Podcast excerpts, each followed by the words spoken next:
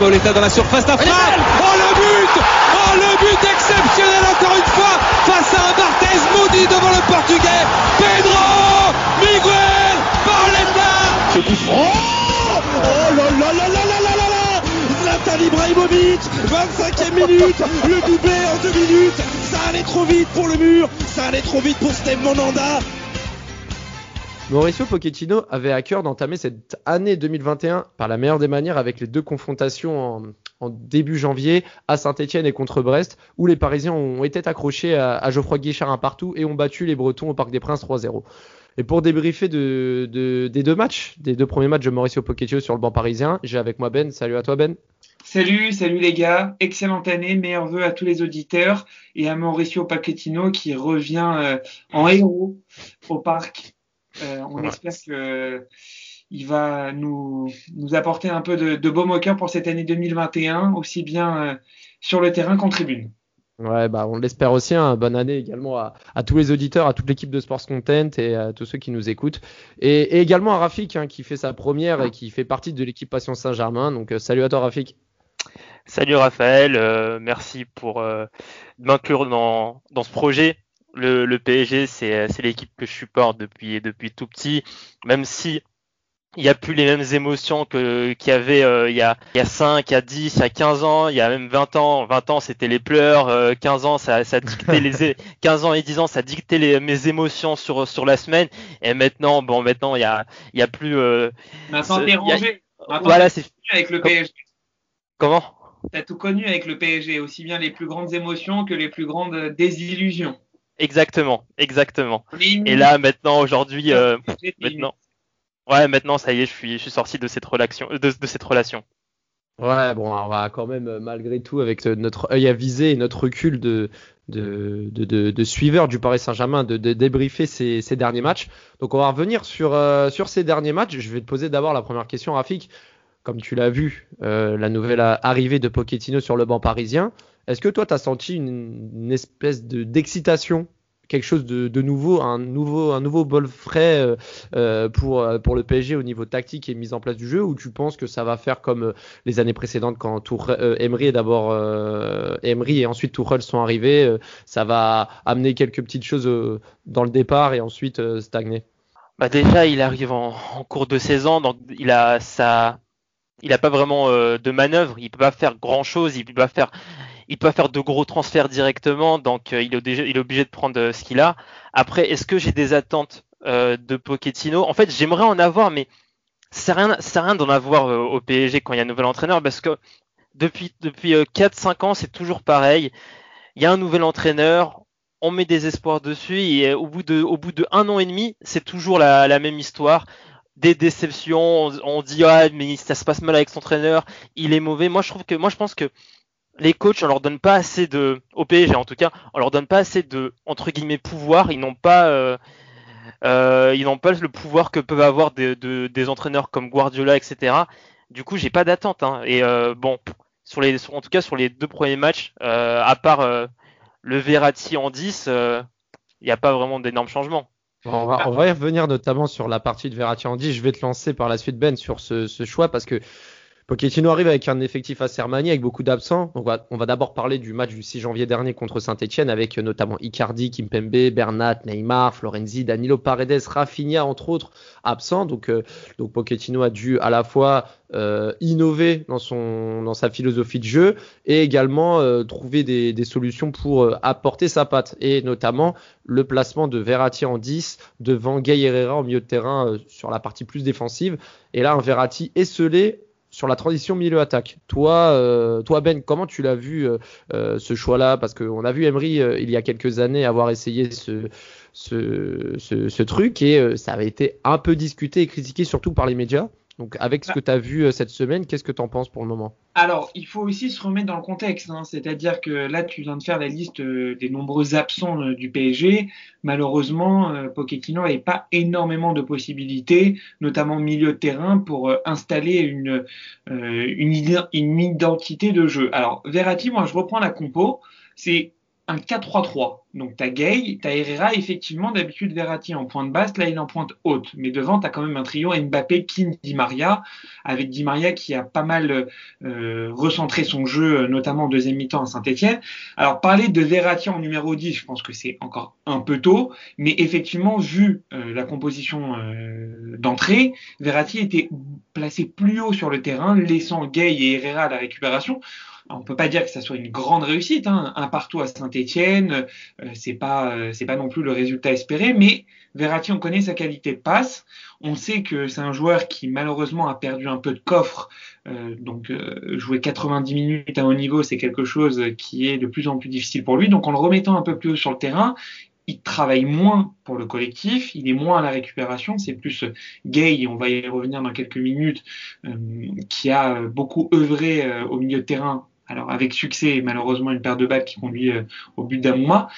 Il est trop tôt, il est trop tôt encore pour parler de réussite, de véritables changements. Neymar va revenir dans quelques jours. Euh, je pense qu'il va le, va le placer euh, derrière l'attaquant parce que c'est là où il est le, le, meilleur. Donc on verra lorsque l'effectif sera en complet si Verratti occupe encore cette place. On peut pas parler pour l'instant de véritable révolution technique. Ah, c'est vrai que comme l'a bien euh, contextualisé Rafik et comme tu l'as bien expliqué euh, sur la, partie tactique, c'est vrai que Verratti en 10 aujourd'hui, c'est un peu tôt pour se prononcer de savoir si c'est la bonne solution ou pas. Il faut que lui-même soit sur la partie physique euh, optimale pour tenir 90 minutes à ce niveau. Donc pour revenir à ce match, Saint-Etienne au coup d'envoi est 14e, hein, donc Paris avec quand même ce statut de favori. 19e minute, Kerrer dans la surface de réparation, euh, c'est pas la première fois qu'il est assez douteux dans ses relances, qui fait une. Il envoie, il envoie euh, Gay vraiment au casse-pipe, il lui fait une passe pleine axe. Alors que tu as deux joueurs qui viennent tout de suite mettre de la pression à Gay. Gay et, euh, et, derrière, voilà, c'est le haut niveau. Hein. Une passe de Banga, Amouma devant, devant le but, c'est très solide. Ça fait un 0 pour Saint-Etienne. Et, et, toi, t'en penses quoi, Rafik? Pour toi, c'est qui le, le fautif? C'est Gay, c'est Kerrer ou les deux? À 95% Kerrer.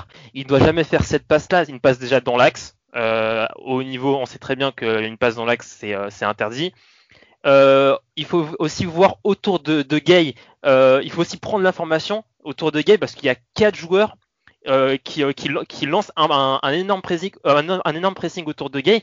Et comment tu fais une passe à Gay alors qu'il y a quatre gars autour de lui? Donc moi vraiment, j'en veux pas à Gay il rate un peu son contrôle, mais il peut faire quoi? Il est, il est, euh, il est, euh, il est dos au jeu. Il peut, il, peut faire quoi? À part la, soit la remettre en une touche à Kerrer, il peut rien faire.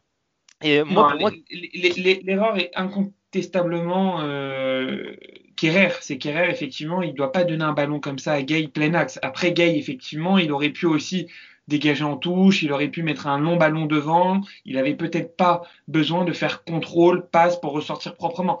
Mais, mais, ouais, mais, je pense que c'est le fait qu'il soit dos au jeu, c'est le fait, c'est le fait qu'il soit dos au jeu mais Marquinhos, ouais, Marquinhos aussi un peu. Côté, euh, il laisse passer la balle entre les jambes, il, il envoie une passe latérale à Kerrer qui est, qui est, qui est, collée à, à, Navas.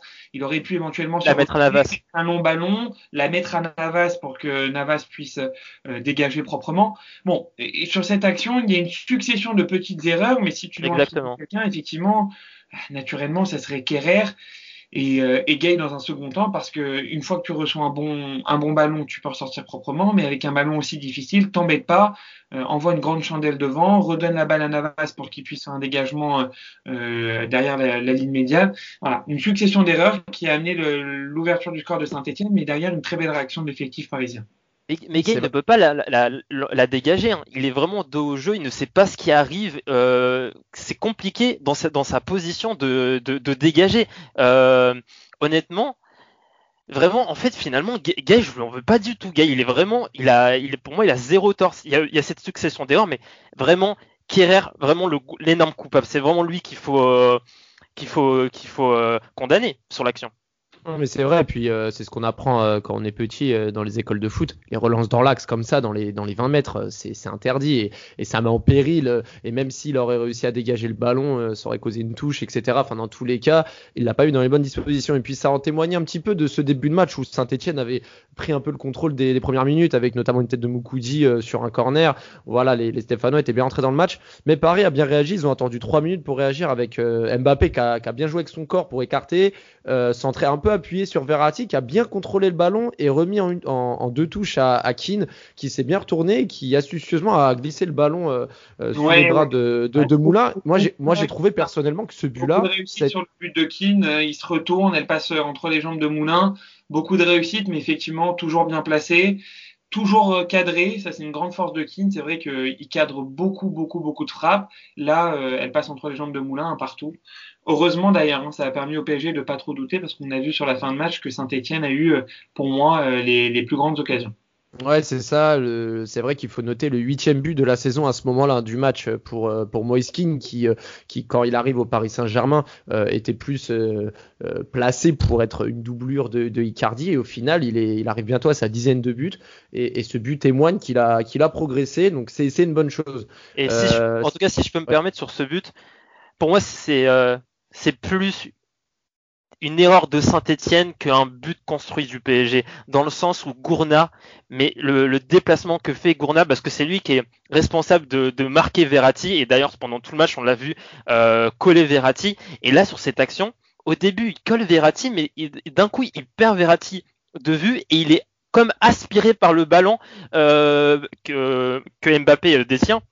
Et du coup, il, fait un déplacement latéral vers euh, euh, Mbappé, du coup en, laissant euh, Verratti libre. Et à aucun moment Mbappé a le droit de faire cette passe qui, n'est pas pas une passe incroyable, mais cette passe entre trois joueurs dans la surface. Et pour moi, c'est plus une erreur de Saint-Etienne qu'un qu'un génie de Mbappé ou qu'une action incroyable du PSG.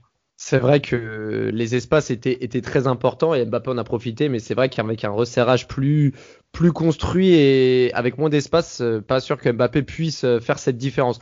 Du moins cette euh, bah, cette mi-temps donc c'est soldé sur un partout. La deuxième mi-temps était assez pauvre avec quelques occasions stéphanoises, notamment avec une combinaison Banga Boudbouz où, où Navas s'est bien interposé. Navas hein, qui a été l'un des meilleurs Parisiens encore une fois sur cette sur sur ce match. Fin de match, Paris avait même enfin été, été très proche de ramener les, trois points avec cette frappe de Di Maria, avec cette cette fin de frappe de Mbappé qui avait laissé glisser pour pour l'Argentin au final, Ben, enfin, tu penses pas que Paris s'est réveillé trop tard et qu'il y avait mieux à faire qu'un qu'un triste un partout à, Saint-Etienne Difficile, difficile parce que c'est vrai que quand tu regardes le résumé du match, Saint-Etienne touche la barre aussi, hein, avec Bouanga. La tête de Bouanga sur la barre, exactement. le duel Bouanga-Navas, alors effectivement, Bouanga tarde un peu, il aurait même peut-être pu enrouler ou la remettre en retrait. Honnêtement, Paris ne pouvait pas espérer mieux. Après avoir concédé l'ouverture du score, ils reviennent, mais ils n'ont pas énormément d'occasions. Tu regardes en deuxième mi-temps, c'est quoi? C'est une frappe de Di Maria. Quand tu regardes vraiment dans les statistiques, Saint-Etienne n'avait pas perdu depuis six matchs. Je pense que le résultat nul est un résultat logique au vu de la performance du PSG. Effectivement, avant le match, je t'aurais donné le PSG vainqueur, mais euh, la préparation était très courte. Hein. Trois jours avant, ils se sont entraînés pour la première fois en 2021. Pochettino qui arrive ça va être une montée en, puissance, énormément d'absents. Alors de là à parler de contre-performance, c'est peut-être un peu exagéré, surtout qu'on on va parler dans un second temps de la victoire contre Brest qui a été euh, maîtrisée de bout en bout. Mais, euh, le PSG a, a, démarré la saison 2021 comme à son habitude, un peu tranquillement. Le résultat un partout pour moi est logique. Le, résultat, il est logique et on va pas s'attarder sur ce match et parler du, enfin de celui de samedi dernier contre Brest avec une équipe plus ou moins similaire avec euh, euh Baker et Dagba sur les côtés et Diallo dans l'axe pour, pour euh, épauler Marquinhos. Moi personnellement, j'ai été agréablement surpris, je sais pas toi Rafik, euh, de l'équipe brestoise de ce qu'ont montré les, les, hommes de Dalloglio qui n'ont pas attendu très longtemps, la cinquième minute, il me semble, sur cette frappe de, de Fèvre euh, détournée par Navas euh, et, quelques occasions première mi-temps qui ont vraiment mis à mal la, défense parisienne. Ben, en tout cas, la, prestation brestoise, elle n'est pas étonnante parce que euh, si, on, si on a déjà vu des matchs de Brest contre des gros de Ligue 1, on sait très bien qu'ils vont pas jouer pour, pour prendre le nul, ils vont jouer pour gagner le match.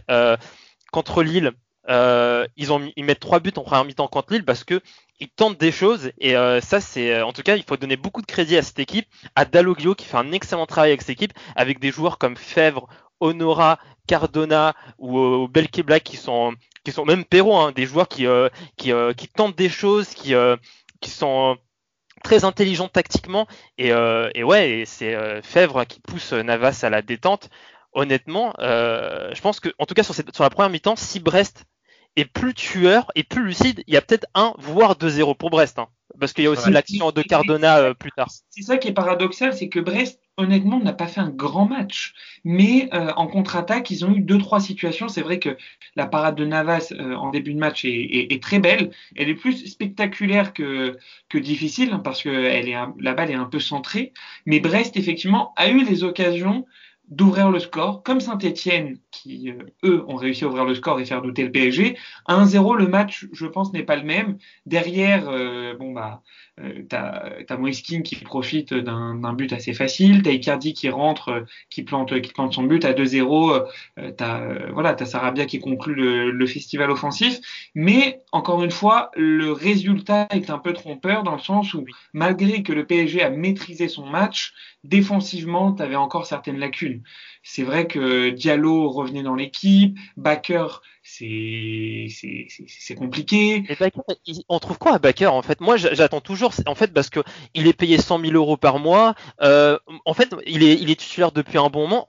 Il, il a quoi ce joueur? Moi, je, je, je, comprends pas. Il fait quoi Il fait quoi en fait C'est quoi sa plus-value dans l'équipe? C'est un joueur, c'est un joueur qui est solide défensivement, qui se projette relativement vite par sa grande taille, mais c'est pas un joueur. Il, projette, il apporte quoi? Il apporte quoi Parce qu'en fait, il n'y a, a, aucune prise de risque, de risque technique. Il est pas ouf. Malheureusement, en l'absence de, de, de, Juan Bernat et, et on, on, va dire euh, avec les blessures récurrentes de Kurzawa, il te faut quand même un joueur solide. Baker, ça se blesse, ça se blesse très peu, ça fait très peu d'erreurs, ça fait pas de grandes choses, mais ça fait ça fait, ça, ça fait ça fait très peu. Voilà, enfin, ça fait très peu d'erreurs, mais en début de match quand même contre Brest, excuse-moi d'intervenir Ben qu'en début de match, Baker, il est encore brouillon sur certaines relances. Pour, euh, pour appuyer aussi le fait de Rafik, Baker et Dagba, parce que j'inclus également Dagba, c'est des latéraux qui sont bien mignons, mais c'est vrai que sur euh, l'apport offensif, euh, il y avait beaucoup d'espace, surtout dans les contre-attaques parisiennes, mais leur centre n'était pas assez tranchant pour justement que ça puisse faire la différence, à l'instar d'un Florenzi qui arrive à plus trouver euh, ou précédemment Icardi pour, pour leur centre. Défensivement, c'est pas, c'est pas l'assurance touriste également. Il y, a un, il y, a un, problème dans l'axe avec Diallo, mais j'ai trouvé que les lacunes défensives étaient surtout sur les côtés, notamment sur celui de Baker.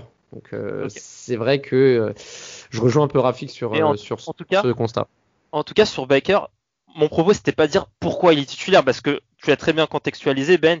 Euh, c'est euh, voilà c'est un concours de circonstances qui fait qu'il est titulaire et que c'est vrai que avec lui on sait très bien qu'il va il va il va faire ce qu'on lui ce qu'on lui demande mais en fait il fait pas plus qu'on lui demande et c'est ça qui, qui me gêne en fait à part courir avoir un bon coffre et à part faire des passes en arrière ou latéral il ne fait rien d'autre et c'est ça qui en fait qui m'énerve en fait il, comment on peut payer? En fait au prix où il est payé de, de 100 000 euros par mois en fait il y a honnêtement il y a presque allez peut-être 20 arrière gauche en Ligue 1 qui, qui, peuvent faire la même chose. Bah, comme Perrault déjà. Perrault, mais Perrault pour moi est, est meilleur que, que Baker. ouais, c'est vrai que pour le moment il manque plus de choses du moins en Ligue 1. Et, sur ce match, vous avez oublié aussi de mentionner en première mi-temps le face-à-face -face raté de, Cardona qui a un peu fossoyer sa conduite de balle, mais ça aurait pu faire mouche. Et avant cela, bien sûr, l'ouverture du score de, de Moeskin sur la tête de Marquinhos euh, euh, sur le poteau qui, était là pour bien reprendre. Neuvième but euh, pour le coup de, de Moeskin. Euh, première mi-temps, brouillon, à l'image aussi d'un Mbappé qui, ah, qui, qui, selon moi, qui touche beaucoup de fois la balle. Il, va il, il, tente des choses, il tente des choses, mais voilà, il, il tente des coups du foulard qui sont pas. Comment? J'ai pas entendu. Mbappé, c'est vraiment le baromètre de cette équipe. C'est-à-dire que bon, on connaît ses qualités, mais à l'heure actuelle, on, on les voit pas. Et à Saint-Étienne, il fait une percée qui fait, euh, qui, qui, donne presque une passe décisive euh, pour Di Maria. Euh, hier, il fait également une percée qui là donne une passe décisive pour pour Icardi, toujours dans son style très percutant, limite ligne droite. Mais c'est vrai que Mbappé, c'est, en ce moment, c'est, mais... très compliqué, c'est très compliqué. Et je pense qu'il s'en rend compte quand euh, quand Icardi donc marque sur sur sa passe, tu vois qu'il est tout en tout en retenue, comme si c'était pour montrer à tout le monde qu'il est qu'il est encore présent et qu'il est qu'il était encore au, au, niveau de cette Ligue 1 mais euh, mais malheureusement il, il, va falloir il va vraiment falloir qu'il qu'il repense son jeu parce que tout le monde l'attend sur sa vitesse et ça fait plusieurs matchs qu'il n'est pas assez décisif. J'entends les rires de, de Rafik qui, mais, euh, qui n'est pas mais, avare de, de, de constats négatifs sur Mbappé, donc je vais te laisser poursuivre. mais en fait, Bah non, je vais, je vais, je vais pas être méchant avec Mbappé en vrai. Mais euh, déjà, il y a une chose qui me gêne, c'est euh, de faire jouer Mbappé à gauche. En fait, faire jouer Mbappé à gauche, c'est alors qu'il est droitier, ça, ça implique quoi? Ça implique Oui, que ça on va lui demander de, de, de- on va lui, on va lui demander de, de, de faire des courses, euh, de, de repiquer vers l'axe. On va lui demander de participer euh, un peu avec l'axe. Et du coup, on sait très bien que l'axe c'est pas son, c'est pas son, son point fort. Le fait de, de jouer dans des petits, dans, dans des petits périmètres, le fait de, de conduire la balle au milieu, dans, dans l'axe et au milieu d'une défense. On sait très bien que c'est pas son, son point fort. Moi, en tout cas, je préfère quand il est sur le côté droit. C'est là où il a, il a montré plus de choses. Et c'est vrai aussi, comme tu l'as, très bien dit, Ben. Maintenant, c'est, on n'est plus à sa période Monaco où on, était choqué des, des, courses de Mbappé. Maintenant, on sait comment jouer Mbappé et il doit repenser son jeu. Mais moi, sur, le fait qu'on le fasse jouer à gauche, ça me gêne. Pour moi, c'est quelque chose qui le bride dans ses qualités et, euh, et, ça, et ça le fait jouer un joueur qu'il n'est pas. Il essaie de, de- de- d'être un, un, un genre de Neymar, un genre de. Le Cristiano Ronaldo, son idole peut-être. ouais, aussi le Cristiano de, de, United. Il Manchester. essaie, ouais. ouais, il essaie de, se muer en ce joueur alors qu'il ne l'est pas. Et c'est ça qui me gêne. Ouais, et puis pour contextualiser euh, ce que vous dites en données statistiques, c'est vrai qu'il a touché 75 ballons contre, contre Brest. Il en perd 15, deux occasions de but ratées, trois tirs cadrés sur cinq tentatives. C'est vrai que sur 80 minutes, son rendement, il est très insuffisant, Ben. très insuffisant. Ça fait plusieurs matchs, euh, honnêtement, à part ces deux percées contre Saint-Etienne et contre euh, contre Brest, euh, bah c'est comme j'ai dit, hein, c'est deux rushs très percutants qui qui donnent à Saint-Etienne presque une passe décisive et et contre Brest la passe décisive pour Icardi. Honnêtement, Mbappé, on, on le voit pas. Il a une grosse occasion contre contre Brest. Il tire en première intention sur le goal. Euh, tu vois qu'il a pas l'air forcément heureux. Alors il a des grosses pointes de vitesse, mais c'est plus le Mbappé souriant, décisif qu'on a connu euh, les années précédentes. Et moi, je me pose beaucoup de questions. Il y a l'accumulation des matchs. Il a une grosse blessure cet été, difficile pour lui de revenir. T'as l'impression que quand Neymar n'est pas là, il peut pas faire ses petits gris-gris en mode euh, on se la joue à deux pour euh, pour porter le PSG. Voilà, je suis très inquiet. Euh, euh, c'est un cycle nouveau qui est en train de s'ouvrir pour lui. Là maintenant, c'est le temps de la confirmation. Il doit s'imposer comme le leader de l'attaque parisienne et, et il n'arrive pas. Il n'arrive pas. C'est-à-dire que là, tu as deux matchs contre Saint-Etienne et contre Brest. C'est une passe décisive. C'est une passe décisive. Mbappé, on attend au moins qu'il marque quasiment à chaque match, surtout vu le nombre d'occasions que se crée le PSG. C'est très très insuffisant. Très, très Et, euh, insuffisant. Et ça frappe du droit juste, ça frappe du droit là, son enroulé là. Ouais, il Encore deuxième argument. Ouais, non, mais ça frappe, c'est en, c'est première ou en deuxième mi-temps, ça frappe du droit là qui est enroulé, qui va, qui va loin.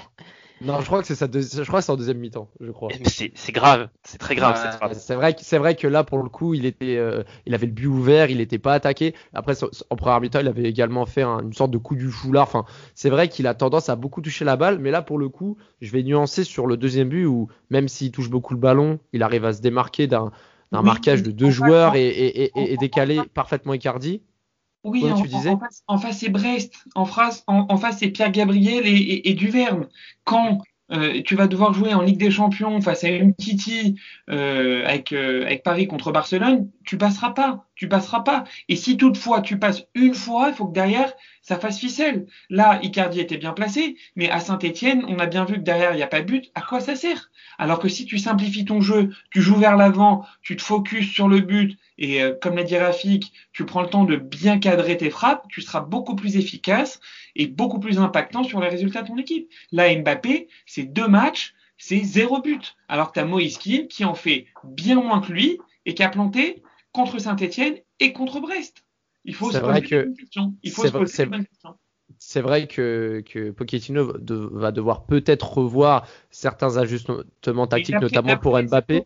Pochettino a vraiment pris conscience du cas Mbappé et il a mandaté un de ses adjoints exclusivement sur lui pour euh, le, le faire répéter, répéter, répéter devant le but, pour lui faire comprendre qu'il faut simplifier son jeu, être beaucoup plus collectif. On ne dit pas que Mbappé est individualiste, mais beaucoup plus collectif, c'est-à-dire dans qu'il sente beaucoup plus le jeu, les appels d'eux, et, euh, et on est en train au PSG de vraiment se focus sur euh, sur Mbappé. Ça, c'est une des priorités. Et il y, a aussi d'autres, je, je, je, continue un peu dans mon explication, mais il y a aussi d'autres paramètres qui montrent que, que Mbappé en ce moment euh, n'est pas la, la, la tête d'affiche du PSG. Euh, là, récemment, euh, on a eu des échos sur la prolongation de contrat de, de Neymar qui est en bonne voie, alors que celle d'Mbappé est au point mort. Donc il y a beaucoup, beaucoup d'indicateurs qui montrent que Mbappé n'est pas dans sa meilleure période. Oui, c'est vrai que non, mais c'est vrai qu'il y a des infos assez divergentes. Hier, on parlait d'une prolongation. Là, on parle d'un dossier très compliqué. Il en, il, enfin, ce qu'on voit nous de notre de notre œil d'observateur, c'est que sur le terrain, ce n'est pas ça et qu'il y a beaucoup de doutes. Pour en revenir au match euh, de la deuxième mi-temps, donc une grosse entame brestoise avec quelques contre-attaques, notamment de, Cardona, de, de Honora, qui, ont vraiment inquiété, euh, qui, ont vraiment inquiété Navas, qui, pour moi a encore été l'homme du match hein, et qui a été vraiment irréprochable sur sur sa ligne de but. On va revenir sur le deuxième but, qui au final euh, vient contrecarrer cette euh, pseudo-domination brestoise, avec notamment la rentrée, les rentrées gagnantes de, Sarabia et Icardi qui revenaient de blessure. Pour le deuxième but, Mbappé qui fait la différence côté gauche, qui sert parfaitement Icardi, qui marque trois minutes après sa, rentrée, et, Sarabia qui, euh, qui, marque le but du 3-0 sur une belle frappe du gauche. pour toi, Rafik, est-ce que la, rentrée de Sarabia et surtout celle d'Icardi ont vraiment peser sur euh, cette fin de match totalement dominée par les Parisiens? Euh, bah déjà, avant de parler de, ça, déjà, j'ai envie de, parler de ces petites, petites premières minutes en deuxième mi-temps de domination brestoise, et surtout, j'ai envie de parler d'une action qui m'a marqué, c'est celle de, de Fèvre, même si sa frappe est dévissée, mais le, ce qu'il fait dans la surface, sa conduite de balle, son équilibre, comment il, comment déjà Baker, vraiment c'est son petit sur l'action, vraiment comment il, mange Baker sur, sur sa conduite de balle et sur son équilibre, et après avec la, la frappe enchaînée, mais en fait j'ai cru revoir Ben Arfa parce que déjà il le ressemble physiquement, mais honnêtement même dans le style de jeu c'est Ben Arfa en fait le, le, le, gars. Mais euh, Fèvre est vraiment très intéressant ce joueur et j'avais en fait du début de saison en Ligue 1. Exactement, mais vraiment j'avais en tout cas dans, dans, dans cette deuxième mi-temps pour moi c'est la c'est peut-être la, meilleure action individuelle euh, de, cette deuxième mi-temps. Ce qui fait, honnêtement, c'est du, haut niveau. Garder cet équilibre et enchaîner avec une frappe derrière comme ça, c'est du haut niveau. Et pour revenir à, Sarabia et, Icardi, honnêtement, oui, déjà c'est, sévère pour Brest, donc en met trois, je trouve.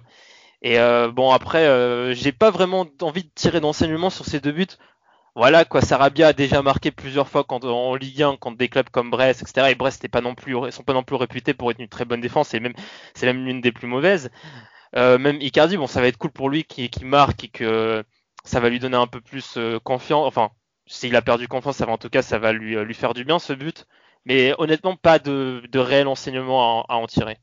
Est-ce que vous pensez que, que Icardi, là, pour le moment, bon, il, il revient de blessure, est-ce que vous pensez que Keane va être menacé sur, euh, sur sa progression ou, ou, alors euh, Icardi va devoir redoubler d'efforts pour regagner sa place de titulaire?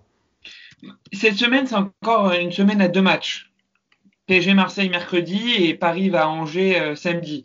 Honnêtement, je verrais bien Moïse Keane titulaire contre Marseille et Icardi rentrer dans la rotation en étant titulaire à Angers. Donc à la fin de semaine, on y verra un peu plus clair, sachant que les deux vont jouer les deux matchs. On va voir ce que Pochettino va mettre en place euh, mercredi pour le Trophée des Champions.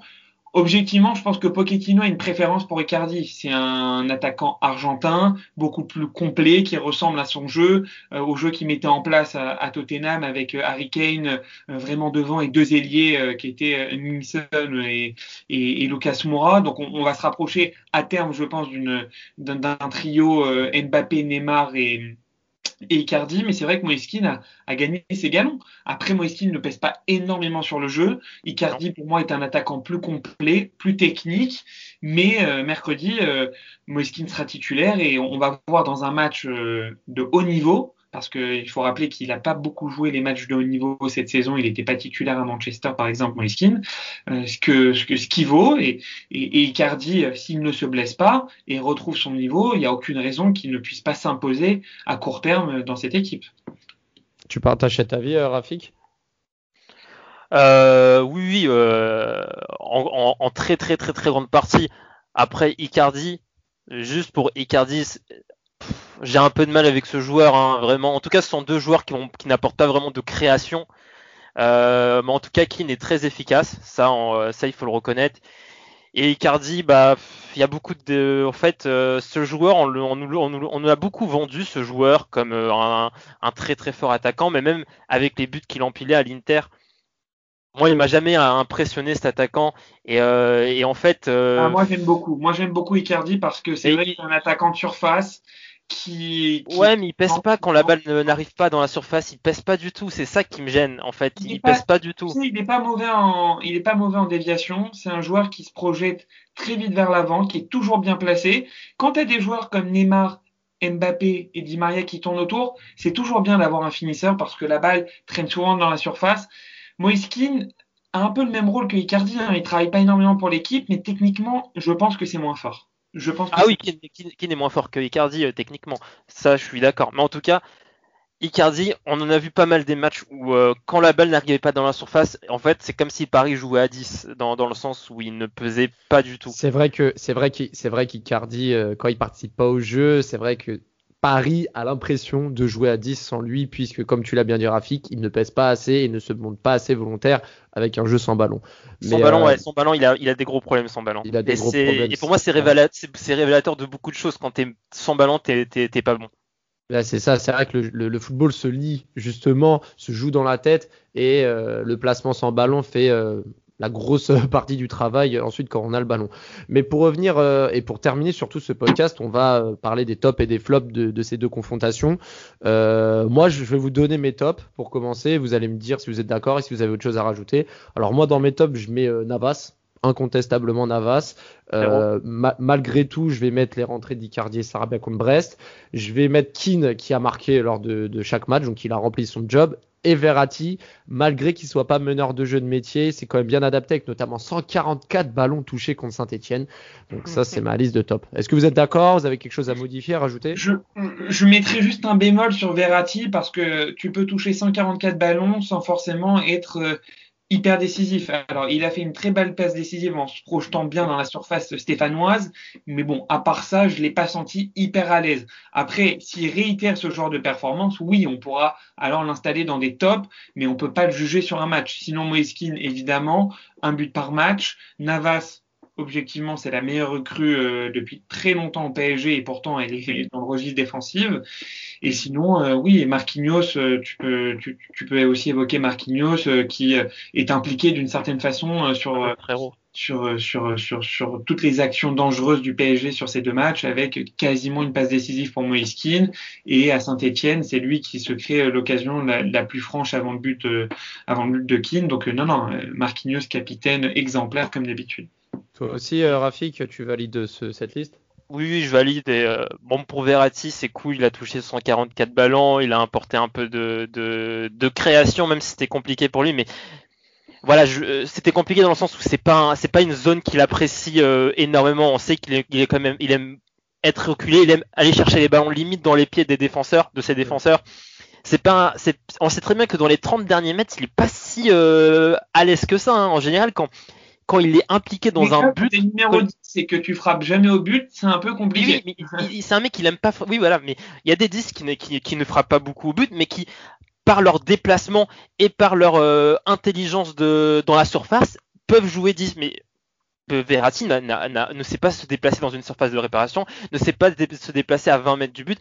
En général, quand il est impliqué dans un but, Verratti, c'est euh, parce qu'il a mis, euh, il, a, il, a, il, a, il, a, mis une passe euh, au-dessus de la défense euh, à 35 mètres du but. Ouais, soit, soit, soit c'est la passe décisive comme euh, pour à Saint-Etienne, soit c'est la passe juste avant la passe décisive qui crée L'avant-dernière passe, c'est ça. voilà.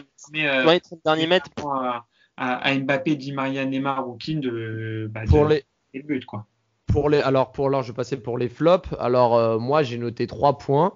Donc premier point les occasions concédées parce que Paris a beaucoup a, ok c'est beaucoup enfin a concédé beaucoup d'occasions lors des deux matchs. Euh, le, le, duo euh, Kierer donc Kierer c'est sans débat possible. J'ai même pas besoin de demander vos avis. Euh, Di Maria également qui a été encore trop timide sur les deux derniers matchs. Di Maria est assez transparent. Il, il se plaignait de pas jouer. Maintenant qu'il est qu'il est titulaire, c'est vrai qu'il est qu'il est assez transparent. Il a toujours une très belle qualité de passe, une très belle qualité de frappe, mais il est pas décisif. Il n'arrive pas à se mettre dans des bonnes positions. Il frappe euh, très souvent de loin. Voilà, lui, il est un peu comme Mbappé. euh, C'est les leaders d'attaque et pourtant ils ont du mal à, à vraiment être décisifs. C'est ce qu'on leur reproche parce que le PSG ayant très souvent la possession de balle, il touche beaucoup de ballons, mais malheureusement, c'est pas assez décisif. C'est pas assez décisif. Et, Ra- et Rafik, je vais en rajouter un dernier. Est-ce que Mbappé, on peut le mettre dans les flops ou pas? Bon, honnêtement, ouais, dans le sens où là, il n'y avait pas Neymar. C'est deux matchs sans Neymar. Euh, s'il y a un nouveau, il y a un nouveau coach, on attendait peut-être une attitude plus leader de sa part. Et il a encore, euh, euh, enfin, une attitude avec plus de, en tout cas, qui, est capable d'assumer les responsabilités. Et, du coup, il a pas, il pas été vraiment à la hauteur. Hein. Vraiment, même en, même en termes de body language, je l'ai pas trouvé fou, fou, fou. Non, vraiment on peut le mettre, pour moi, on peut le mettre dans, dans les euh, dans les flops. On attendait, on Comme- attendait en tout cas un but. hein. Ça, Comme, euh, comme euh, notamment le Dagba ou, ou qui ont été. euh, Oh, on va euh, dire, eux, voilà, ils- on va dire que on, on les un pas spécialement à certains après. niveaux. Comment? J'ai un autre flop. Vas-y, bah, vas-y, bah, vas-y, je te laisse, je te laisse le Ah, dire. mon, mon, mon- j'ai noté un flop, c'est le c'est le troisième maillot du PSG, c'est un énorme flop. pour moi. C'est- Ah, ce maillot, ça- euh, ce maillot, c'est c'est très difficile. C'est très difficile, c'est- surtout quand tu vois que le maillot domicile est, est aux couleurs euh, BBRBB, euh, les couleurs historiques du PSG, d'avoir un maillot, euh, euh, d'avoir un troisième maillot aussi euh, Couleur Qatar. aussi hein. Ah oui. c'est euh, pour les supporters historiques, c'est vrai que c'est assez violent. Mais bon, après, euh, business C'est vrai que c'est de la, c'est et- vrai que c'est de la, c'est de la propagande déguisée, on va dire. Ouais, Mais bon. business et si- non, mais bon, si, si ça te permet d'avoir tes, tes couleurs historiques à domicile, bon, il faut aussi savoir faire des compromis et, et, et l'important, c'est de garder effectivement les couleurs traditionnelles au moins au parc, à terme en Ligue des Champions et, et ensuite euh, utiliser un peu les, les, les maillots fun pour, pour l'extérieur. Donc bon, Ouais. il faut savoir faire des concessions. Alors pour terminer en, une phrase, euh, le PSG va jouer mercredi soir euh, la finale du Trophée des Champions au Stade Bollard contre l'Olympique de Marseille. Paris doit absolument se racheter du match aller de Ligue 1 perdu à domicile 1-0 euh, en montrant un, un piètre visage sur et en dehors du terrain. Je vais vous poser tour à tour la question avant de terminer ce podcast. Comment vous voyez ce match en une ou deux phrases et quel est votre pronostic? Je vais commencer par toi, Rafik. Euh, moi, je sens un match de, de merde dans le, dans le sens où, euh, où ça va être euh, Ah, ces deux équipes. euh, hein? Au moins, c'est dit. Ouais, non, mais dans le sens, non, mais vraiment, je, ça va faire un peu vieux con, mais dans le sens où, bah, déjà Marseille en ce moment, c'est, c'est, ça va pas très, très, très bien. Marseille, il me semble, avec, euh, il y a eu une embrouille, il me semble, entre euh, Payet et, euh, et, euh, et AVB. Il me semble, c'est, c'est Ouais, bien ça. un match, un match quand même assez convaincant contre Montpellier, même s'ils ont fait 0-0 à Dijon. Marseille sur une série pas trop dégueulasse, eu mais oui, Angers, il y a eu, avant Montpellier, il y a eu Angers, euh, où ils font, c'est ils vrai font, qu'à la défaite ils contre font Angers. quoi, de 2 ou de, à 2 ouais, ils perdent Ouais, contre ils perdent Angers. 2-1. Ils perdent Ils 2-1. Perdent 2-1. Euh, voilà, et après Montpellier, Montpellier aussi, Montpellier, c'est, c'est pour moi, c'est pour moi pas le meilleur des indicateurs. Montpellier, des fois, bah regarde, ils ont fait 0-0, ils ont fait quoi, euh, 0-0 contre Nantes ou 1 Ils ont fait un, Un contre partout, un Partout, Un c'est ça. partout. partout. Montpellier, des fois ils font des bons matchs, des fois ils sont ils sont pas ouf. hein. Et en plus Savanier n'est pas là de ça fait Savanier n'est pas là, on, euh, donc euh, déjà en termes de création ça leur fait mal. Euh, voilà donc euh, Marseille et, et le PSG qui bah qui, en- qui va qui se cherche avec euh, avec bah, un nouveau coach, c'est normal qu'on cherche donc il faut pas être dur avec le PSG dans les pro, dans les premiers matchs de de Pochettino. Donc je m'attends pas à un, en tout cas un match spectaculaire et je m'attends à genre à une victoire euh, 1-0 du PSG. Et toi, Ben? Honnêtement, je suis pas forcément d'accord euh, avec Rafik. Euh, là, Villas-Boas a dit en conférence de presse qu'il promettait un match chaud aux Parisiens. Je pense que Pochettino va vouloir marquer son territoire. Il va vouloir marquer le coup, notamment pour les supporters. On l'a vu samedi posé devant la banderole euh, du collectif Ultra Paris. Donc, il connaît l'importance de ce match et, euh, et aussi le, le, bah, le, le, score du match aller en, en Ligue 1 où Marseille était venu s'imposer sur la pelouse du Parc. Donc, j'ai vraiment l'impression que ce match lui tient à cœur pour bien démarrer son aventure parisienne. Neymar, a priori, serait de retour dans le groupe. Donc euh, ça, voilà, ça, montre aussi l'importance euh, de ce match pour les joueurs. Je vois bien une victoire de Paris. Je vois bien une victoire de Paris 2-0. euh, sans encaisser de but, ils vont vouloir vraiment montrer à tout le monde que c'est eux les patrons et que sur cette deuxième partie de saison, il va falloir vraiment que les équipes comme Lyon, comme Lille, comme Marseille ne fassent pas de faux pas parce que cette année, du moins en 2021 avec ce nouvel entraîneur, Paris, Paris veut tout gagner. Donc je, vois vraiment une victoire parisienne et un match assez convaincant. Surtout qu'il y a un trophée au bout et, et, Pochettino démarrer son aventure par un trophée qui plus est contre Marseille. Honnêtement, il va pas laisser cette occasion passer.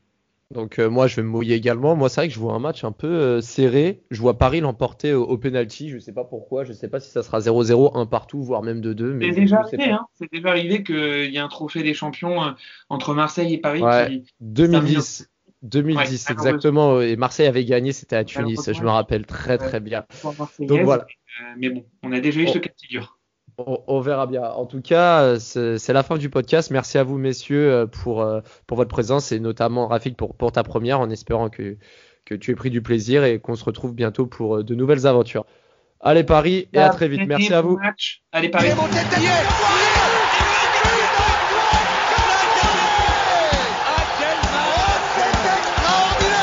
Pauletta dans la surface d'affaire. Oh le but. Oh le but exceptionnel encore une fois face à un Barthez maudit devant le portugais. Pedro Miguel Pauletta Ce coup franc. Oh là là là là là là là là. Zlatan Ibrahimovic 25e minute. Le doublé en deux minutes. Ça allait trop vite pour le mur. Ça allait trop vite pour Steve Monanda